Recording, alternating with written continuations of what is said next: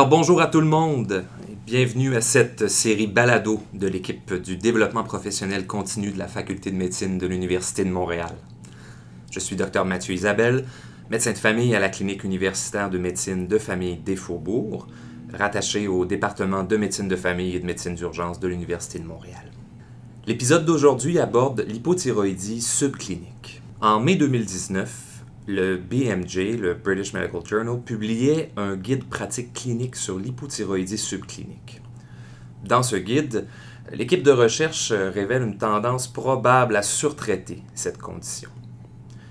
Elle suggère que la majorité des adultes présentant une hypothyroïdie subclinique ne devraient pas être traités avec des hormones thyroïdiennes de remplacement.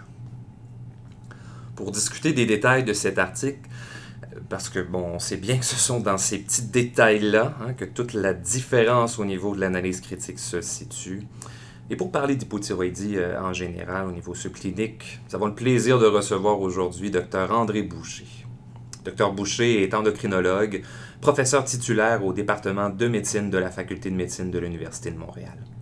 Dr Boucher est chercheuse clinicienne, spécialiste en cancer de la thyroïde et directrice médicale de l'équipe interprofessionnelle du cancer de la thyroïde du Centre hospitalier de l'Université de Montréal, le CHUM, depuis 2006. L'an dernier, Dr Boucher a remporté le prix Ian Hart 2018, décerné par l'Association canadienne pour l'éducation médicale.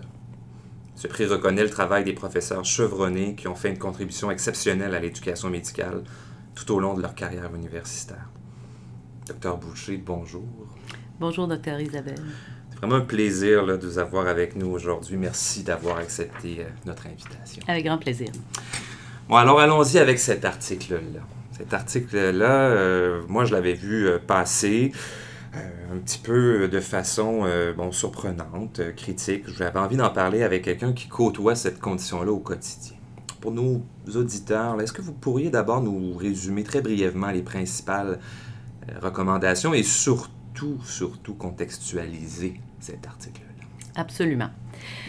Alors, euh, dans cet article, les recommandations de traitement de l'hypothyroïdie subclinique sont assez provocantes, c'est-à-dire qu'on suggère que le remplacement de l'hypothyroïdie subclinique avec la lévothyroxine n'est pas très utile dans la population générale.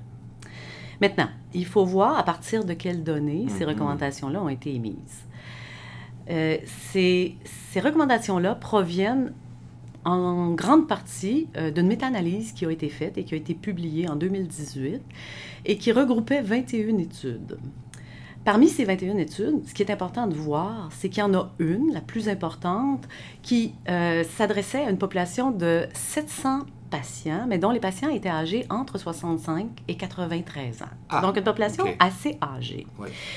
Et euh, qui avait donc 1500 patients de tous âges, outre-mer, qui étaient regroupés.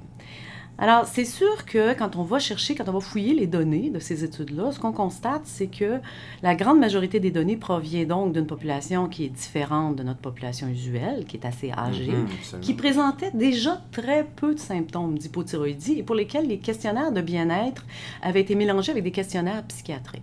De telle sorte que on connaît les symptômes de l'hypothyroïdie subclinique, on sait qu'ils sont assez peu spécifiques, et avec euh, un nombre de patients de maximum 2000 patients, dont un tiers proviennent d'une population gériatrique qui ne présentait pas de symptômes, c'est pas vraiment étonnant qu'on ne voit pas une grosse différence, une grosse amélioration avec le remplacement de l'hypothyroïdie subclinique. Alors, il faut prendre ça un peu avec un grain de sel et, revoir un peu les autres études de la littérature avant de, de se convaincre que ces recommandations-là sont exactes. Absolument, un excellent point. Parlons-en justement des marqueurs de l'hypothyroïdie. De façon générale, qu'est-ce qui pour vous est un bon marqueur, tant au niveau clinique que biologique? Malheureusement, on n'est pas très performant au niveau euh, clinique avec l'hypothyroïdie subclinique. On l'a mentionné, les symptômes, vous les connaissez tous, sont vagues. La fatigue, le gain de poids, la difficulté de concentration, l'état dépressif. Donc, tout ça euh, peut être lié, oui, au fait d'avoir un, mauvais fonctionnement de la glande thyroïde, mais ça peut être aussi mm-hmm. toutes sortes d'autres considérations multifactorielles. De telle sorte que la clinique est peu utile. On n'a pas beaucoup de marqueurs euh, biologiques. Euh, antérieurement, on utilisait euh, pour des hypothyroïdies plus sérieuses la carotène ou pour l'hyperthyroïdie le SHBG. En fait, il ressort de ça que notre principal indicateur, c'est la TSH. Donc, ça demande toujours la TSH. Aussi imparfaite qu'elle soit, c'est quand même le meilleur qui soit sur le marché actuellement. Hmm. Juste par curiosité, là, au niveau des recherches qui sont en cours, est-ce qu'il y a des euh, des avenues intéressantes là, en termes de, marqueurs autres qui pourraient nous aider dans ces contextes-là? Oui, c'est intéressant et les patients nous consultent souvent à ce sujet-là parce que euh, ils ont l'impression, ils ont lu, euh, ils ont lu que peut-être même si la TSH était normale, euh, que on devrait mesurer la T3, la T4, et puis peut-être qu'ils sont fatigués parce que l'hormone active est en la T3, ils sont moins capables de transformer la T4 en mm-hmm. T3. Donc, il y a actuellement des études qui se font pour effectivement, en recherche, essayer d'identifier une sous-population qui pourrait moins bien convertir la T4 en T3 et qui pourrait présenter des symptômes d'hypothyroïdie, particulièrement lorsqu'ils sont remplacés juste avec la lévothyroxine et non avec une combinaison de T4 en T3. Mais ça reste actuellement qu'en clinique, ces, ces recherches-là ne sont pas disponibles et qu'on n'a toujours pas euh, d'outils euh, plus performants. Donc, encore la TSH. Encore la TSH. OK, excellent. Encore la TSH. Et puis encore la TSH, qui va dépister 99% des hypothyroïdies primaires subcliniques. C'est notre meilleur outil. Le meilleur outil. Supposons, euh, bon, on en parlera peut-être un petit peu euh, tout à l'heure des algorithmes là, au niveau des laboratoires, mais on, fait quoi dans les contextes où on a une TSH normale et que, pour plein de raisons, on, se retrouve avec des valeurs de T3, T4 associées à ça? Est-ce qu'on les, on les ignore? On y va avec... Euh, on ferme les yeux. Qu'est-ce qu'on fait avec ça? c'est difficile. En fait, ce qui est intéressant, c'est que euh, on constate que dans les différents centres hospitaliers, chaque laboratoire de biochimie a ses propres euh, contrôles de qualité et va définir ses propres valeurs normales pour la TSH. Euh, donc, on va voir parfois des TSH normales jusqu'à 6, alors qu'on va avoir dans d'autres laboratoires la limite supérieure qui va être à 4,5. Donc, qu'est-ce qu'on fait avec ça? Mm-hmm. Et euh, quand on regarde la littérature de manière universelle, les laboratoires les plus performants décrivent que 95% de la population, dans la courbe de gaz qu'on connaît tous, va se situer entre 0,5 et 4,2. Donc 0,5 à, 4,2. Absolument. Maintenant, c'est toujours embêtant parce que les recommandations comprennent les associations européennes de thyroïde ou l'American Thyroid Association, l'ATA, nous dit euh, vous ne devez pas amorcer un traitement avec la lévothyroxine tant que la TSH reste dans les limites de la normale du mm-hmm. laboratoire. C'est que là, on est pris avec des considérations où on va voir que 95% de la population devrait se situer à 4,2, puis on a parfois un laboratoire qui donne une normale jusqu'à 6. Qu'est-ce qu'on fait avec ça? Puis les patients qui nous arrivent et qui nous disent, mais oui, mais la littérature dit que c'est 4,2. Bon. Euh, je pense que, euh, bon, 4,2, c'est ce que la littérature nous dit. Moi, je suis assez à l'aise d'utiliser ces chiffres-là. Euh, maintenant, il y a aussi euh, la difficulté de, des algorithmes de traitement oui, dans certains Justement, parlons-en de ça. Euh, donc, avant ça, il y avait un, un, algorithme pour la province de Québec. L'Association des biochimistes du Québec avait établi que lorsque la TSH était dans une cible hors des normales établies par le laboratoire, il y avait automatiquement une valeur de T4 qui était faite.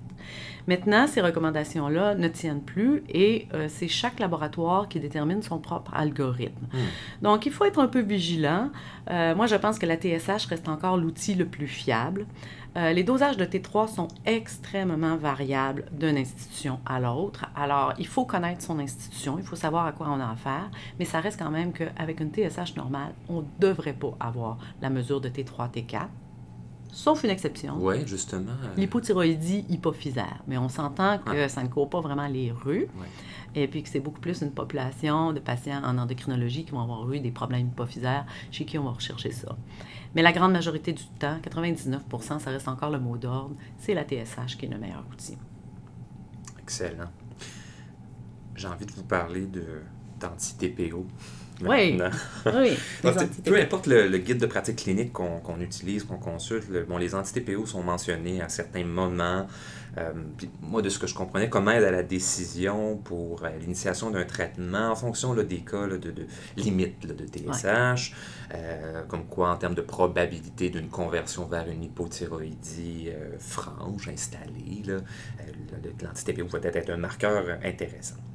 Pour vous, comme endocrinologue, en contexte de pratique, à quel moment est-ce que c'est aidant d'obtenir ces anti-TPO-là? Puis, Ce serait quoi vos, recommandations pour les médecins en première ligne qui souhaitent vous référer un patient? Est-ce que je demande des anti-TPO d'emblée ou je vous laisse faire cette demande?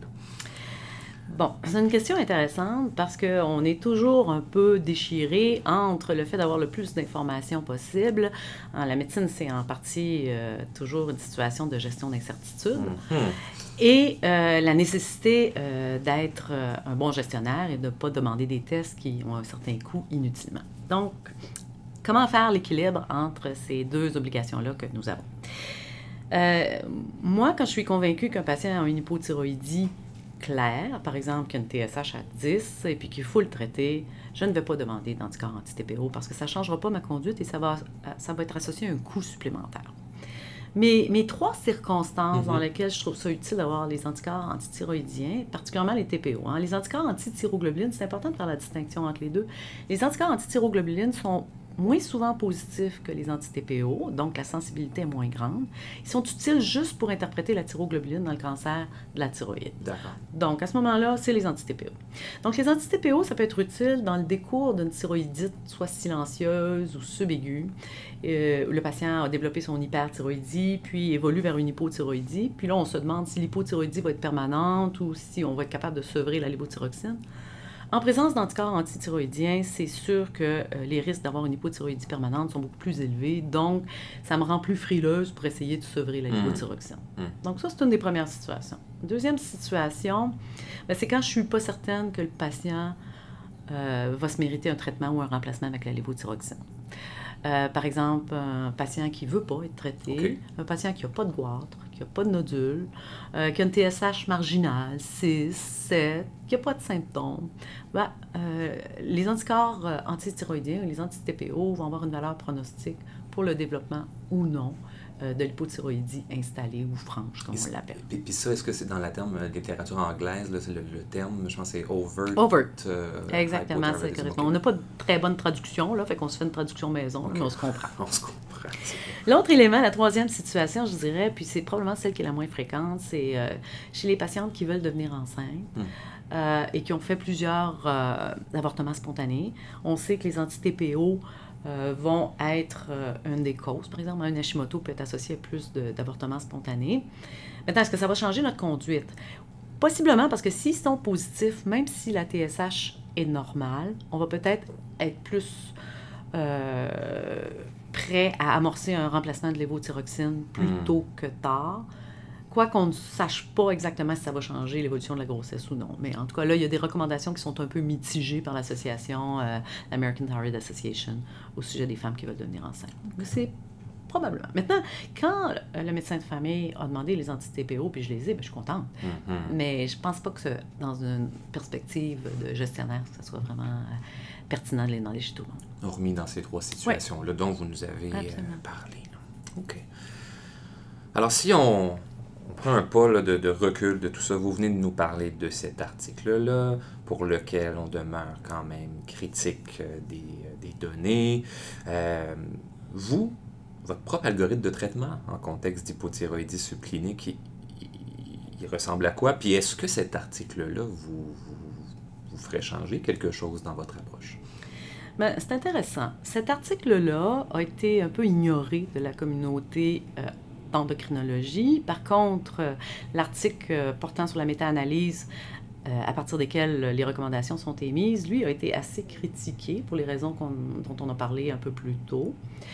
je pense que la communauté d'endocrinologie est tout à fait en accord avec le fait qu'il faut être très prudent mm-hmm. dans le fait de traiter l'hypothyroïdie subclinique chez les patients qui sont en haut de 65 ans. Euh, on n'a pas de bonnes données, comme de quoi euh, il y a des avantages nécessairement euh, au niveau de l'état général, à moins qu'on parle d'une TSH en haut de 10 ou 15. Là, c'est certain que les données sont plus, sont plus parlantes, mais quand on se retrouve dans des, spectres de valeur de TSH entre 4.2 et 10, les données sont beaucoup plus frustres. Et il y a même des études qui démontrent euh, une euh, plus grande morbidité, mortalité chez les patients en haut de 65 ans, chez qui on normalise de manière intense, je voudrais mm-hmm. dire même agressive, la TSH. Donc, je pense que cet article-là renforce ce point-là et cette euh, mise en garde, si je peux dire. Maintenant, la grande partie, la grande majorité des patients qu'on voit qui ont une TSH un peu anormale, Euh, c'est une population qui est plus jeune. Mhm. Euh, c'est souvent de jeunes femmes qui ont gagné du poids, qui sont fatiguées, qui ne se sentent pas aussi performantes qu'avant, euh, et donc qui pourraient se mériter euh, un, un essai thérapeutique, à tout le moins, avec euh, de la lévothyroxine pour tenter de normaliser leur TSH. Ils ont, elles ont un test, oui, elles ont un test qui n'est qui est pas normal. Mhm. Donc, ça se pourrait qu'il y ait certains symptômes qui soient associés avec l'hypothyroïdisme subclinique. Euh, par contre, euh, évidemment, le fait de normaliser la TSH euh, ne corrige pas tous les autres éléments contextuels qui peuvent faire que quelqu'un est fatigué. Ben, alors ça, voyez-vous, vous m'amenez vers une dernière question. C'est pas la première fois en clinique. Bon, une patiente, euh, bon, en l'occurrence, c'était des femmes que j'avais dans ce contexte-là, hypothyroïdie subclinique, avec les symptômes dont vous nous avez parlé, un peu non spécifiques. On a fait une tentative thérapeutique, euh, donc de correction avec euh, l'évothyroxine. Et là, finalement, ces symptômes-là persistent. Ouais. Malgré le traitement, malgré euh, tout ce qu'on a pu faire. Euh, je me rends compte que c'est un grand défi d'aborder ça. Vous, comment vous abordez ça? Oui, en fait, j'ai une anecdote à ce propos-là. Quand j'ai commencé ma pratique euh, il y a quelques années, euh, quelques quelques années, euh, les consultations que je recevais pour une hypothyroïdie subclinique étaient celles que je considérais les plus faciles à faire. Euh, il y avait un problème, on avait une solution et les patients repartaient contents euh, de leur sort. Euh, maintenant, je dirais que les consultations les plus difficiles auxquelles on fait face, et c'est probablement la même chose en médecine de famille, c'est le patient qui a une hypothyroïdie subclinique diagnostiquée, pour lequel on a prescrit de la lévothyroxine, on a normalisé la TSH, et qui est malheureux de son sort parce qu'il se sent encore fatigué, qui a encore un peu de difficulté à se concentrer, qui continue de gagner du poids, puis qui se sent pas bien. Mm. Et euh, ma solution, qui n'est pas parfaite, mais c'est la meilleure que j'ai trouvée à, à ce jour, c'est vraiment de prendre le temps avec le patient. D'expliquer que les symptômes de l'hypothyroïdie, c'est des symptômes qui sont vagues, qui Mm. sont non spécifiques. Et quand je les mets dans le contexte, souvent, je leur demande dormez-vous bien? Et je dirais que plus de 50% des patients vont me dire c'est un problème, l'insomnie, je dors pas bien. Bon, vous avez une explication déjà pour laquelle vous êtes encore fatigué. Et puis, on, on retrace un peu dans leurs habitudes de vie ce qu'ils pourraient faire, puis dans leur contexte de vie également, ce qui pourrait faire que euh, les symptômes sont persistants, Mhm. puis ils ne sont pas nécessairement attribuables à l'hypothyroïdie. Mhm. Et, et- et je termine souvent avec eux en disant, vous savez, je pourrais augmenter votre lévothyroxine, mais c'est une erreur parce que on ne cible pas le bon problème que vous Mhm. avez. Alors, je vais changer votre médication, je vais vous donner de faux espoirs, puis ça ne réglera pas la situation. Puis, en prenant le temps, les patients comprennent, ils se sentent pas mieux, Mhm. mais ils sont moins malheureux et ils ont l'impression qu'on a euh, tenu compte de leur symptomatologie et qu'on ne l'a pas ignoré. Puis ça, je pense que c'est bien important. Absolument. Donc, d'être à l'écoute de ces Oui. attentes-là, les relativiser, les mettre en contexte. Les mettre en contexte, absolument. ouais. Excellent. Alors, docteur Boucher, av- avant qu'on se laisse, quels seraient les messages clés que vous aimeriez qu'on retienne de notre conversation aujourd'hui?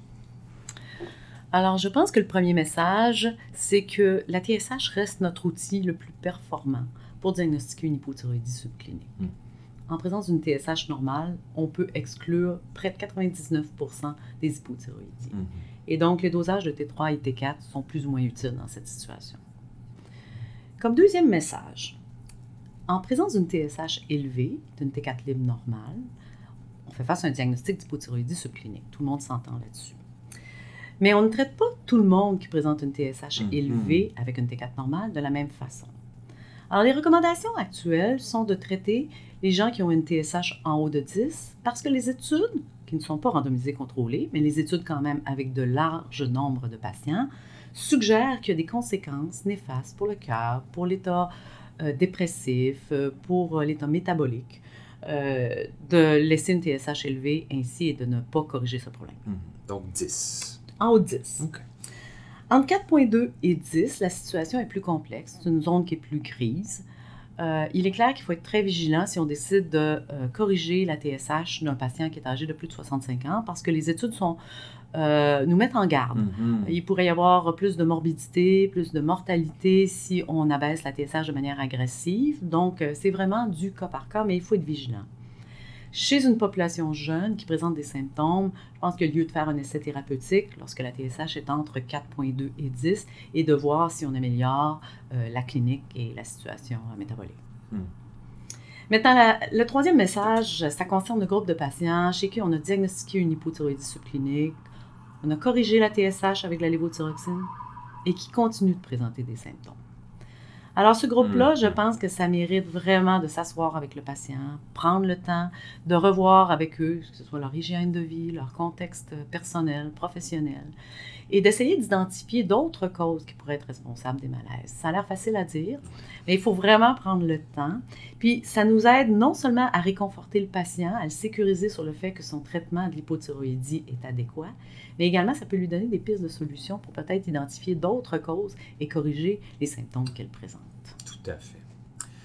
Alors, je rappelle que nous discutions aujourd'hui de l'article Thyroid Hormones Treatment for Subclinical Hypothyroidism, a Clinical Practice Guideline, paru en mai 2019 dans le BMJ, et que nous euh, recevions Dr. André Boucher, endocrinologue, chercheuse clinicienne, professeur titulaire au département de médecine de la Faculté de médecine de l'Université de Montréal et directrice médicale de l'équipe interprofessionnelle du cancer de la thyroïde du CHUM. Docteur Boucher, merci infiniment pour votre participation aujourd'hui. C'est un grand plaisir. Et merci à tous pour votre écoute. Cette entrevue n'est pas un cours et l'Université de Montréal n'est pas responsable des informations qu'elle contient ni de l'utilisation qui en est faite. De plus, en aucun cas, ces informations ne peuvent servir à poser un diagnostic sur l'état de santé d'une personne. Pour plus de renseignements, consultez un médecin ou un autre professionnel de la santé.